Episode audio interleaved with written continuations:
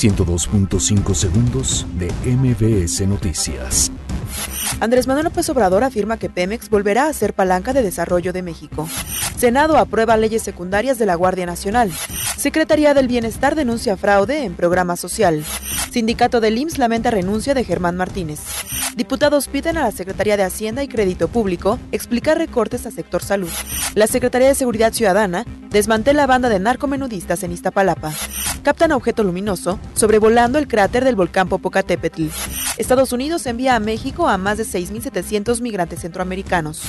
Juan Guaidó califica de cínica propuesta de Maduro para adelantar elecciones.